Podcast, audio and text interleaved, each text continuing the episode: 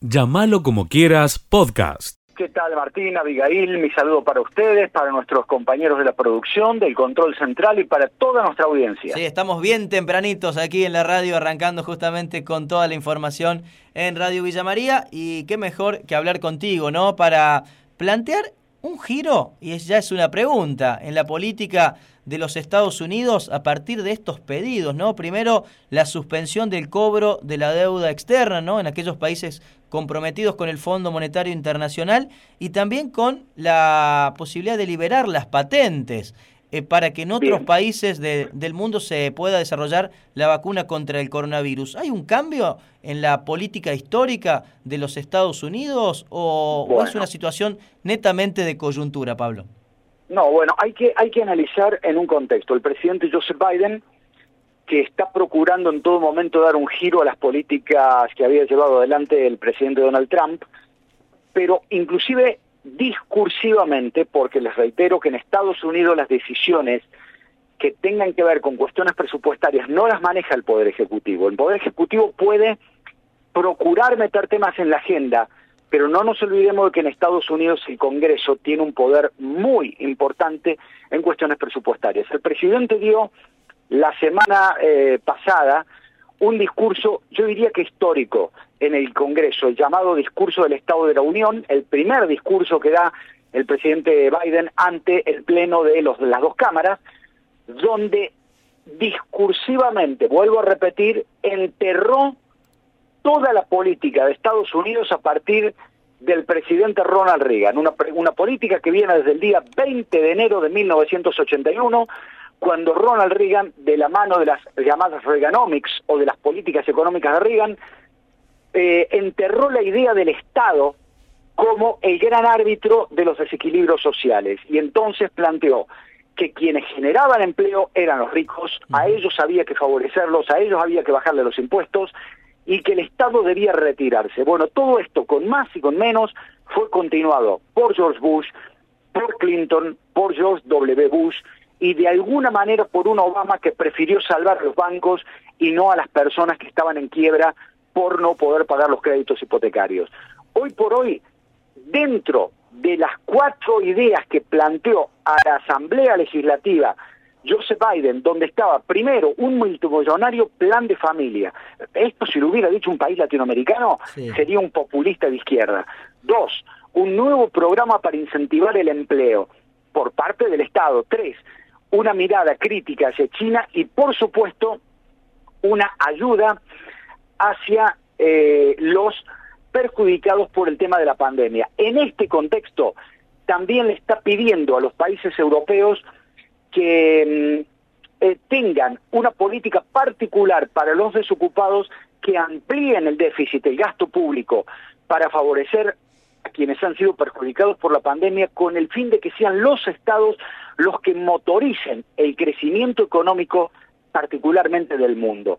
En este contexto entonces hay que entender por qué un grupo de diputados, no son pocos, ¿eh? no, son 70, diputados, 70 diputados del Partido Demócrata, los que le pidieron a la Casa Blanca que además de todo esto le pida al Fondo Monetario la suspensión de los pagos, leo textualmente, de todos los servicios de la deuda, capital e intereses que tienen Argentina y otros países en septiembre y diciembre hasta que concluya la crisis global por el COVID-19. Yo quiero comentar sobre esto que muchos de los pedidos que ha hecho el presidente Biden seguramente van a quedar como un hermoso discurso, porque particularmente en el tema que tiene que ver con los migrantes, en el tiene que ver con los impuestos, estoy hablando de internamente de Estados Unidos, y lo que tiene que ver con eh, las ayudas económicas a las familias, tiene que pasar el tamiz del Congreso. Y los legisladores norteamericanos tienen pánico de volver a sus localidades y que la gente les diga, ¿por qué votaste a favor de los vagos, a favor de los que no tienen trabajo, cuando la filosofía norteamericana es otra? Es dejemos que la panza les pique, así salen a buscar trabajo. En cambio, si el Estado les da una plata a fin de mes, ellos van a perder el incentivo para buscar trabajo. En cambio, en cambio, en el tema del FMI, el Poder Ejecutivo sí tiene facultades. Vamos a ver si aquí Estados Unidos de América eh, puede darle importancia a un pedido que tenemos que decirlo, no fue originario de Estados Unidos. El pedido viene de una reunión que Alberto Fernández tuvo junto con Andrés Manuel López Obrador de México y los presidentes europeos, Emmanuel Macron de Francia y Pedro Sánchez de España, para pedir una nueva distribución de los derechos especiales de giro, que es la moneda especial del Fondo Monetario, que implican 5 mil millones de dólares eh, y que fueron acordados en la última reunión del G7. Alberto Fernández está procurando que los algunos de los países que tienen mayor poder de voto en el Fondo Monetario, me refiero a Alemania, me refiero a Francia, me refiero a Italia, España y Japón, apoyen la posición argentina y aparentemente si los diputados demócratas fueran escuchados por el presidente Joseph Biden, no nos olvidemos cómo se vota en el FMI. En el FMI no es cada país un voto. En el FMI se vota de acuerdo a los porcentajes que cada país pone. Bueno, la manito de Estados Unidos vale casi el 20% de la decisión del board del FMI. Ojalá que esto no quede solamente en un discurso aparentemente progresista, que Alberto Fernández, recordemos, lo llamó Juan Domingo Biden, sino que sea una nueva forma de mirar la relación entre el Estado y la sociedad, no solo en Estados Unidos, sino en el resto de América, por parte de Washington. Sí, recién hablabas de la política anterior, ¿no? De, Estados Unidos, de tener al, Estado como árbitro, que eso se perdió en, las últimas décadas. Eh, Biden intenta volver a esta situación, el Estado como árbitro para disminuir estas desigualdades sociales. Eh, lo busca desde el discurso, pero en la práctica parece más difícil teniendo en cuenta ¿no? la, filosofía de, los última, de las últimas décadas allí en los Estados Unidos. Sí, además de la filosofía de las últimas décadas, es el tema del Congreso. En Estados Unidos el Congreso tiene un poder verdaderamente importante en todo lo que tenga que ver con cuestiones presupuestarias. Y no nos olvidemos de que por el sistema electoral de Estados Unidos, donde los diputados eh, son elegidos por circunscripciones uninominales. Entonces, cada uno de ellos vuelve los jueves a sus localidades, pero se reúnen en supermercados, en escuelas, en bares, con lo que llaman sus caucus, con, sus, con su grupo de barrio, que es el que los ha votado, y le empiezan a pasar facturas por todo lo que ha votado o no ha votado en el Congreso. Y entonces, en Estados Unidos hay una mirada muy negativa respecto de el apoyo del Estado a lo que en Argentina serían los planes.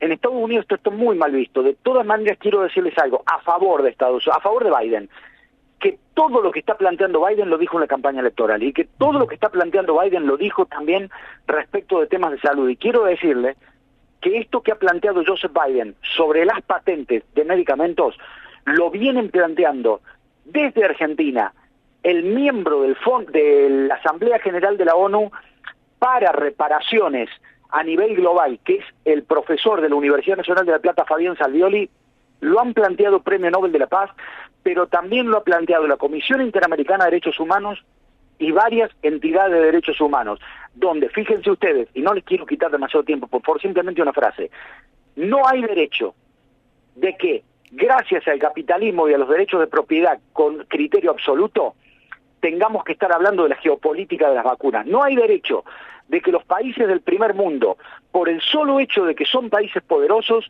hayan comprado la exclusividad de algunas vacunas y hayan comprado el equivalente, escuchen esta cifra por favor, al 245% del total de su población, es decir, podrían vacunar hasta tres veces a toda su población, mientras que hay países que ni siquiera saben que existe la vacuna, como Somalia, como Sudán del Sur, como Chad o como Costa de Marfil. Por lo tanto, si acá no empezamos a reducir el criterio de derecho absoluto de propiedad, entre ellos de las vacunas, al menos por un tiempo, vamos a estar asistiendo a que la pandemia va a castigar no solamente a los más pobres, sino que dentro de los más pobres a las mujeres, a los niños, y por supuesto, entonces tendríamos que reflexionar, digo, pues ya que tantas críticas estoy escuchando, cuando Aerolíneas Argentinas va a buscar las vacunas a Rusia o a China, ¿Quién paga los 300 mil dólares de ese vuelo?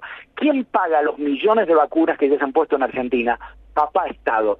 Entonces, ¿por qué? Porque Argentina puede pagarlo, Chad no puede pagarlo, Somalia no puede pagarlo. Esto es injusto y por lo tanto, cuando hay una pandemia, deben caer los derechos de las patentes con carácter de exclusividad. Pablo, por último, ¿por qué Alemania se está oponiendo a esta propuesta que en principio tiene el aval de gran parte de los países de la Unión Europea y también de los Estados Unidos? Y además, eh, ¿por qué los laboratorios, no, eh, que siempre han tenido un poder de lobby, no, eh, en este caso están poniendo una fuerte resistencia?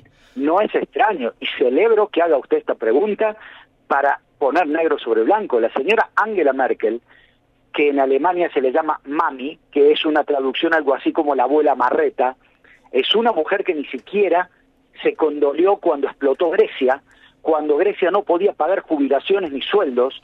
Es un país que siempre dijo, señores, ajusten y que Alemania se mueve al tenor de las políticas de la tríada, Fondo Monetario, Banco Mundial y Banco Central Europeo. También debemos decir que Merkel no lo hace probablemente por voluntad propia, sino porque el sistema político alemán establece que el dinero de Alemania no lo maneja el Ejecutivo sino la Cámara Alta, que es la Cámara que representa a los Länder, a los distintos estados de Alemania, y que son ellos los que deciden la adjudicación del gasto. Por lo tanto, el Ejecutivo alemán tiene pánico de que pueda aparecer ante el electorado alemán como dilapidando un dinero que no es del Ejecutivo alemán. Esto, si lo potenciamos, es la postura histórica y tradicional de Alemania en los organismos multilaterales de crédito, Banco Central Europeo, Fondo Monetario y Banco Mundial. Es un hueso muy duro de roer Alemania y Argentina va a tener que utilizar demasiadas armas de seducción y además la presión de una persona como Vladimir Putin que tiene bastante llegada a la señora Merkel. Debería, Pablo, debería recordar a Alemania, ¿no? El aporte que le hizo el mundo entero allá en la década del 40-50, en la, posguerra, ¿no? Para tener un poquito más de solidaridad con el resto, ¿no? Plan Marshall. Si no fuera por el Plan Marshall, Alemania no habría podido salir. Hay países que olvidaron muy rápido la palabra solidaridad, mi querido amigo. Muy rápido. Sigue escuchando lo mejor de llamarlo como quieras. Nos vamos a las calles. El móvil está en el lugar de los hechos. Marcelo Caro en Llamalo como quieras. Hola querido amigo, ¿cómo estás? Buen día. Contanos dónde estás a esta hora. ¿Qué tal? ¿Cómo les va? Un gusto como siempre de, de saludarlos. Buena mañana para ustedes. Buena mañana del viernes a todos ustedes los que están en estudios, los que están en la en la sintonía de la radio. Mañana muy fresca, Martín de Miguel, muy, muy fresca la mañana, ¿eh? Sí, recién lo decíamos, 7 grados la temperatura, así que más que una camperita, querido amigo, un linda, una linda cuellera, un gorrito, sí. porque la verdad que está bastante fresco, bien abrigado. En esta oportunidad manga corta, amigo, perdóneme. ¿eh? bueno, ustedes... a la pandemia. Bueno, tal vez hincha independiente, sangre caliente, el rojo de Avellaneda. Claro, no le hace falta tanta así que tranqui. ¿Arrancó el desayuno con lo con la foto que me pasó o no? Sí, Claro, qué potente, ¿no? Arrancar así de la mañana. Tranquilo. Eh, Martín, nos ocupamos de un tema que preocupa mucho, lógicamente, a las instituciones, en este caso las instituciones deportivas.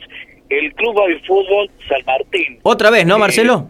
otra vez, una de las tantas veces que autores desconocidos le han llevado hasta, hasta un queso, le han llevado gaseosa, una garrafa, un montón de cosas que pertenecen a la institución. Eh, las instituciones quedan y los dirigentes se van, van cambiando, pero digo, hablábamos este, anoche alrededor de las 21 horas, muy molesto Guillermo Vergara, quien es el presidente de esta institución. Digo molesto porque trata de arreglar las cosas y de repente alguien salta, la tapia y terminan de romperla. Están en un proyecto muy interesante para más contención de los chicos, para poder... Bueno, increíble la forma que, que hacen y cómo trabajan estos estos padres, estos dirigentes del fútbol, que autores desconocidos ingresen a la institución y le lleven las cosas. Guillermo la presidente del Valle de Fútbol San Martín, que hablaba con Radio Villa María y se expresaba de esta manera. Los robos nos tienen acobardados. La última vez que nos robaron fue entre sábado y domingo y lunes, que no hubo gente en la cancha y abrieron un, un chapón y se metieron y se llevaron pelotas nuevas que habíamos comprado hacía 15 días. Se llevaron comida del freezer, se llevaron un queso y bueno, aparte de eso, las veces anteriores que nos han robado, ¿no es cierto? ¿Cuántas veces que va la pandemia te entraron a robar, Guillermo? Y desde marzo del año pasado hasta el día de la fecha nos entraron 11 veces a robar. La verdad que no quiero echar la culpa a nadie porque no, no, no, no vimos quiénes fueron, pero no sabemos qué pensar, si son del barrio, si son de afuera. Lo que sí estamos seguros es que ya tienen los movimientos controlado y saben en qué momento hay gente y en qué momento no. ¿La gente, ¿Los vecinos escuchan ruido o algo? Muy pocas veces, las veces tenemos buen, buen, buen trato con los vecinos, las veces que han escuchado han llamado a la policía y han venido y han, han encontrado gente, pero es un, es un lugar donde está el, el buffet del club, donde está lejos de, de, las casas del barrio y no, no, no, hacen ruido para nada, o sea, no, no la gente no escucha. Te cedo el micrófono en la radio, digo, pedís que, que, que, cuiden la institución, que se hace con mucho esfuerzo. Sí, sí, lo que pedimos más que nada es, bueno, que, que los chicos, la gente del barrio, si es realmente la gente del barrio la que nos, nos ha sacado las cosas, que, que cuide, que esto es de ellos, nosotros no somos dueños ni nada, acá, todo lo que hay acá es de los chicos del club y de los chicos del barrio y de la gente del barrio lo único que pedimos es eso, que por favor no, no nos roben más y, y, que nos den una mano. Por ejemplo, bueno, ahora en, dentro de 20 días eh, lanzamos ahí una venta de locro como para poder recuperar lo, lo, lo mucho que nos han robado, aunque sea poca cosa, algo vamos a, a, a, recuperar. ¿Cuándo se hace el locro?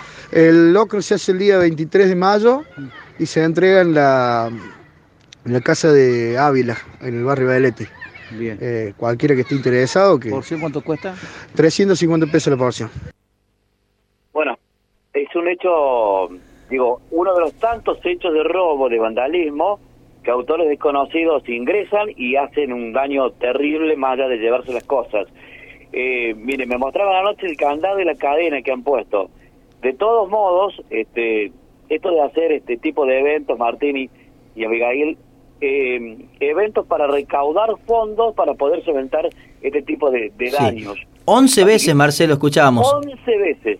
Ya han hecho tantas denuncias, en alguna oportunidad han encontrado unas cosas, otras veces no, pero se cansan los dirigentes, se cansan.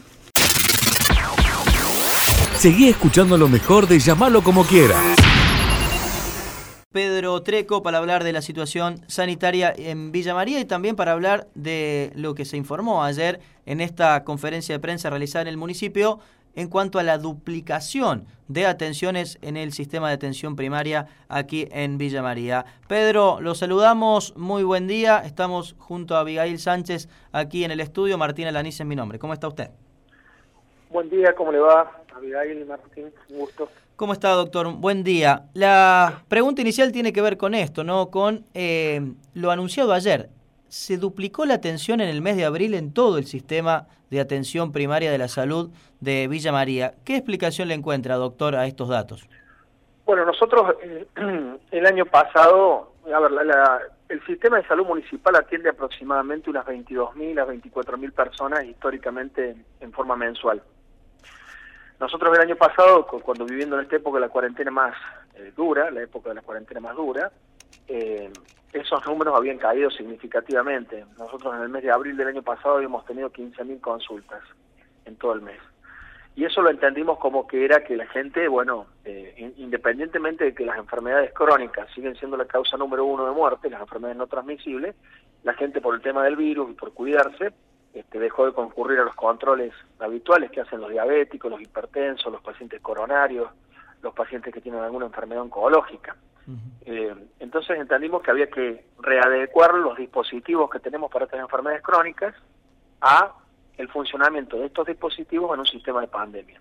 Eso involucró un trabajo de seis meses de todos los equipos de reposicionarnos este, con respecto a la pandemia, bueno, y los resultados los empezamos a ver a, en en febrero de este año, cuando empezamos a ver que las consultas volvían a los números históricos, y en abril, este, por ejemplo, nosotros el año pasado había habido 15.000 consultas y este, este mes de abril tuvimos 30.311 consultas, este, de las cuales solamente el 10% estuvieron en relación con eh, consultas por COVID. Uh -huh. este, en realidad son los pacientes crónicos con enfermedades crónicas que volvieron este, a, a las consultas y a los protocolos de seguimiento que nosotros compartimos con provincia y con nación, ¿no?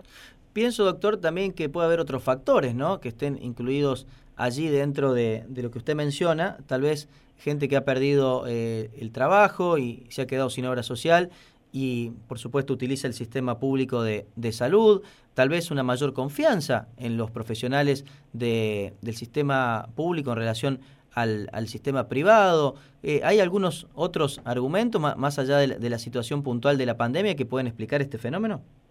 Yo creo que este hay, un conjunto de argumentos, ¿no? Nosotros históricamente el 40% de las atenciones, de las atenciones que hacemos son gente mutualizada. El 40% y eso se ha mantenido en, en los mismos eh, niveles. Yo creo que, que, bueno, que hemos trabajado también mucho en, en, en, lo que es, ¿no? La calidad, ¿no? Auditoría de calidad de atención. Sobre todo la atención primaria es muy importante, todo lo que nosotros llamamos el, el primer contacto, que es la primera relación que establece el individuo cuando ingresa a un centro de atención o cuando el centro de atención llega a su casa. No, no nos olvidemos que nosotros el año pasado, por ejemplo, hicimos una fuerte campaña de vacunación antigripal donde fuimos casa por casa. Uh -huh. Los equipos se recorrieron toda la ciudad, diagramamos la ciudad en nuestras cinco regiones, y este, marcamos las manzanas y, y, les pusimos números y eran siete manzanas que hicimos por día y así fuimos eh, llevamos la, vacuna de la gripe y en algunos casos la de la neumonía a, a, garantizar la accesibilidad a todos los ciudadanos de Villa María. ¿no? Doctor, le voy a mencionar una serie de datos que los hemos comentado hace un rato en la radio y quiero que me diga cuál es el que más le preocupa. De acuerdo al, al último reporte epidemiológico, 61 personas han dado positivo en la jornada de ayer, 56 altas médicas, más de 10.000 contagios desde el inicio de la pandemia, 10.363, 485 los casos activos, en Villa María 170 los fallecidos. ¿Cuáles son de todos estos datos el, que más le preocupa? A mí el, el, dato más preocupante que tengo es el, digamos, la cantidad de casos que hemos logrado en prácticamente cuatro meses del año, cuatro meses y medio del año, que hemos igualado lo de, lo de la cantidad de, de, casos de todo el año. Por un lado eso. Y por otro lado, el, el, dato preocupante es el alta, la alta ocupación de camas que tenemos en la ciudad. Nosotros lo estamos manejando con, con una ocupación del 60, 70%, en algunos momentos llegamos al 85%, tuvimos un fin de semana con el 100% de ocupación de camas. Partir de un nivel de ocupación de camas es muy preocupante. Y por otro lado, lo otro que la edad de los pacientes este, que se complican ha descendido 15 años y se complican severamente, que no estábamos acostumbrados a verlos esos. Nosotros lo que veíamos era los mayores, que por otro lado, eso también es un síntoma o un signo que nos marca que las vacunas están siendo efectivas, porque el, el hecho de, mire, hemos cruzado los datos nuevamente con los datos que tenemos nosotros del, del padrón municipal de ciudadanos villamarienses y con el este, con los datos de SIGIPSA y con los datos que están anot pacientes anotados en el CIDI y mayores de 70 años tenemos el 97% de la población vacunada. Y el resto que queda son algunos que no se han anotado, que los estamos llamando por teléfono para que se anoten, algunos dicen que no se van a anotar porque no se quieren vacunar, uh -huh. este y tenemos también, eh, eh, bueno, el, el, tema de la, de la problemática que ha su, suscitado con algunos, que hay documentos de identidad mellizos, que teóricamente la vacuna aparece como colocada en otra en otro lugar de la provincia, que son todos trámites que estamos haciendo con el ministerio y con innovación de la provincia para solucionárselo y que esta gente se pueda vacunar. ¿Y cuál es la situación hoy sanitaria en términos generales en la ciudad, doctor? Y es una situación delicada que este que se ha mesetado en un alto nivel de contagios, pero no tan preocupante como en el momento que, que pareció que íbamos rápidamente a la a la punta de la ola, ¿no? A la, a la cima de la ola. Ahora es como que sea, hemos vivido una pequeña meseta, que algunos refieren que es la pequeña meseta previa, previa que viene al, repique final, ¿no? Nosotros hace una semana, por una reunión que tuvimos con epidemiología de provincia y de nación, nos decían que la que la, onda para el interior se espera más o menos, en, se esperaba más o menos en 30 días, o sea, sería 21 días más, este más menos 5 nos decían. Este, eh, yo la situación sigue siendo delicada, por eso es tan importante y, nosotros recalcamos tanto el tema de los, de los cuidados, ¿no? De los cuidados de la gente. Si yo me cuido, estoy cuidando al otro. De, de vivir parecido antes y bajo protocolo. Doctor, por último, eh, hubo algunas confusiones en, en los últimos días a partir de algunos mensajes ¿no? del el sistema provincial que justamente confundió un poco a los, a los vecinos en torno a, a la vacunación. ¿Qué, qué pasó en, en, ese sentido?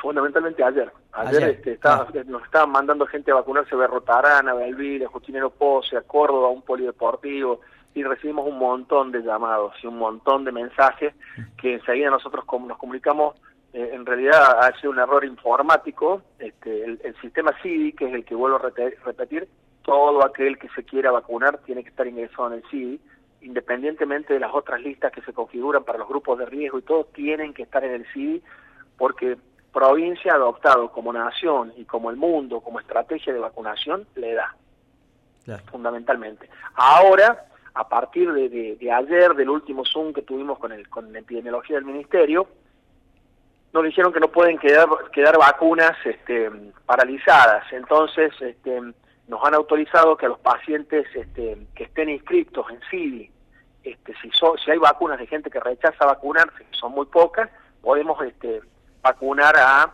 este, las listas que hemos enviado de los pacientes con, discapacidad, por ejemplo. Y ayer sí fue un caos para todos nosotros porque nos llamaban a cada rato. Bueno, después se rectificó. A la noche empezaron a aparecer las rectificaciones eh, aclarando que se iban a vacunar. Yo a toda la gente le decía, esto es un error, se van a vacunar en la UTN. Este, bueno, esto, esto en realidad que se acrecentó ayer es una problemática que nosotros gastamos desde el primer día porque este, provincia eh, nos manda las, las nóminas y dice a dónde vamos a vacunar independientemente de las sugerencias que le mandamos nosotros, que tenemos los cinco puestos dispuestos para vacunar, este, bueno, esperando que, en algún momento lleguen más vacunas, ¿no? Se abra el grifo y lleguen en cantidad. Si nosotros tuviéramos las vacunas en, en cantidad suficiente, podríamos vacunar en Villa María 5.000 personas por día. Claro, miren, el, el, número, ¿no? Exactamente. Bueno, doctor, le agradecemos una vez más por charlar con Radio Villa María. No, yo les agradezco a ustedes porque siempre nos, nos permiten comunicar nuestros saberes a todos los profesionales de la salud y bueno, mantener informada a la población para que se cuide mucho, lo que viene va a ser bastante duro y, en esto este, la única forma de salir adelante es trabajando en equipo. Sí, uno se ilusiona, ¿no? Con tener una primavera-verano un poco más tranquila, ¿no? A partir del, proceso de, vacunación que, que pueda acelerarse. Tiene la misma expectativa que otoño-invierno sea difícil, duro, complicado y luego con las estaciones cálidas la situación comience a revertirse son las expresiones de deseo que tenemos todos. Lo, que se está publicando, eh, tenemos lo que se está publicando a nivel este, OMS y epidemiología, que tenemos dos o tres años por delante de esta situación hasta que logremos dominarla totalmente, y tenemos que poner en reversa un montón de condicionamientos que le hemos hecho a la naturaleza, a los seres humanos, para evitar que vuelvan a surgir nuevos virus y, tengamos que convivir con estas situaciones ¿no? Delicadas. Así que yo creo que hay que Va para pensar... Sí, y pensar cada uno qué hago yo para que esto mm. ocurra, entrar a mirarnos nosotros, ¿no? Al espejo y qué hago yo, ¿no? Porque esto, independientemente de las teorías conspirativas que siempre están saliendo, que, que, es una, eh, ha sido una herramienta tecnológica que se escapó de un laboratorio, una, un arma tecnológica, bueno, eh, esto es, cada uno de nosotros, el planeta, para que se entienda simplemente, defendiéndose de quizás el, el, el individuo que tiene más depredador que es el ser humano. Sigue escuchando lo mejor de llamarlo como quieras. Marcelo, en Barrio Ameguino, en la jornada de hoy, en este recorrido habitual por distintos sectores de la ciudad, aquí bien cerquita de la radio, podríamos decir. Exactamente, Martín, exactamente, bien como lo acaba de decir. Para um, charlar en esta oportunidad, que ya lo hemos venido a visitar en otro momento, al párroco Sebastián Luna, quien pertenece a la parroquia Lourdes, en la parroquia, para todos aquellos que nos podemos ubicar o los que están escuchando la radio, estamos en la calle Intendente, perdón, Intendente Peña y esquina mm, Salta. ¿Estamos? Sí, sí. Bueno, aquí está la parroquia Lourdes.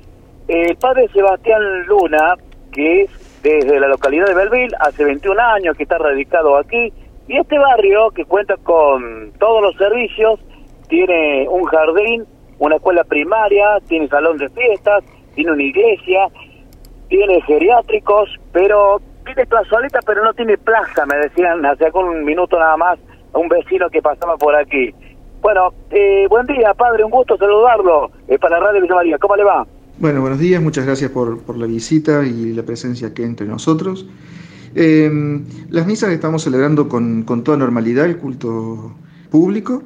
Em, lo que sí, con, todos los cuidados y los protocolos, en general, tanto en esta parroquia como en el resto de las parroquias de la ciudad, por lo que hemos comentado los curas, eh, no tenemos eh, grandes dificultades para cumplir el protocolo. La gente normalmente eh, se ubica a distancia, todos con su barbijo, evitando tocar eh, las superficies comunes, las imágenes de los santos, mm. o, evitando el saludo de la paz como lo hacemos. Mm. Eh, así que en ese sentido nosotros estamos bastante tranquilos porque los protocolos entre nosotros se cumplen. Si tuviera que preguntarle rápidamente el tema de la pandemia, padre, ¿hay que respetarla? Mire, es, es, por respeto a uno mismo, a, la propia salud y, y, sobre todo, sobre todo es una responsabilidad social para con los demás. Mm. porque aunque posiblemente a uno la, enfermedad, el coronavirus, no, no, le afecte demasiado, sí puede afectar a aquellos que contagian. Nosotros en nuestra comunidad, acá en la parroquia, eh, además de niños y jóvenes, hay también gente mayor, gente con alguna, alguna imposibilidad o alguna comorbilidad, como le mm. llaman. Entonces tenemos que ser muy respetuosos de eso. Viene mucha gente aquí, digo, eh, y en esta parroquia habitualmente se brinda ayuda a aquel que más necesita. ¿Cómo venimos en estos tiempos tan difíciles, tan complicados, padre? Mire, en general, bueno, tanto en esta parroquia como en todas las parroquias de la ciudad, em, tenemos algún servicio de, de, cáritas, es decir, de, asistencia a los más necesitados en todo sentido, en todo, eh, tanto sean en alimentos como en algunas otras necesidades básicas y puntuales. Em, la, asistencia que hacemos es en la medida de nuestras posibilidades con lo que vamos recibiendo también de donación. En, repito, en todas las parroquias de la ciudad eh, los feligreses traen eh, alimentos, ropa, eh, algunos otros elementos necesarios que, la gente pide. Y eso es lo que, lo que damos en la medida en que podemos. Un vistazo rápidamente a esta hora de la mañana, digo, ¿cómo ve el barrio? ¿Usted es tranquilo? Eh, gente muy trabajadora, un barrio con, algún tipo de necesidad, padre? Mire, el, barrio Meguino, que es donde está enclavada la, sede parroquial, digamos, mm. es un barrio tranquilo. Pero la parroquia abarca, bueno, otros, otros barrios más, el Carlo Pellegrini, el, San, Nicolás, el Nicolás Avellaneda y el barrio Bota. Eh, es, de público conocimiento los últimos acontecimientos de, del barrio Felipe Bota de, esta semana pasada, ¿no? Em, entonces, bueno, nosotros frente a la plaza, ahí de lunes a viernes tenemos un centro de apoyo escolar y una escuela. Eh, entonces, bueno, obviamente eh, nos preocupa la, situación porque eh, vemos con, mucha, con mucha preocupación algunos casos con, una violencia bastante, bastante elevada. El nombre de Radio Villa María, muchas gracias por, atendernos. Estamos recorriendo eh, los barrios de Villa María, de Villanueva, y ha sido un gusto, un placer haber charlado con usted. Gracias por, por atenderlo. Que tenga una excelente mañana, padre. Bueno, gracias a ustedes, que, lo mismo, que tengan una linda mañana. Eh, mi bendición para todos y, para ustedes en particular por, por esta generosidad de, siempre tener el micrófono abierto. Bueno, ahí está la palabra del párroco Sebastián Luna hombre de barrio Meguino, que hace mucho tiempo está trabajando aquí en esta parroquia. Me tomé el tiempo en la jornada de ayer, Martín y, y Abigail, 56 manzanas tiene este barrio.